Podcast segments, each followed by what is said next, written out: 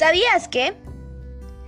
La comunicación es una capacidad propia del ser humano, aunque también podemos observarla en el mundo animal.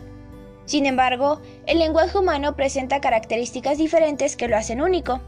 Se trata de un conjunto de hechos que conforman la transmisión del mensaje entre un emisor, quien lo envía, y un receptor, quien lo recibe.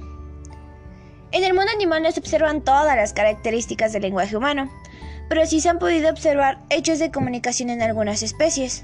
Por ejemplo, ¿has observado a los chimpancés? Ellos son capaces de mentir, o las hormigas, ellas pueden dejar un rastro indicando dónde hay alimento. Otra de las capacidades que define a nuestra especie son la comunicación verbal y la capacidad de hablar. Pero en el reino animal, el hombre también transmite mensajes de forma no verbal, a través de gestos, actitudes, entre otros, también llamados códigos no verbales. Esa capacidad de comunicación se manifiesta en distintas lenguas o idiomas, códigos con sus diferentes variedades según factores geográficos, sociales o de situación comunicativa.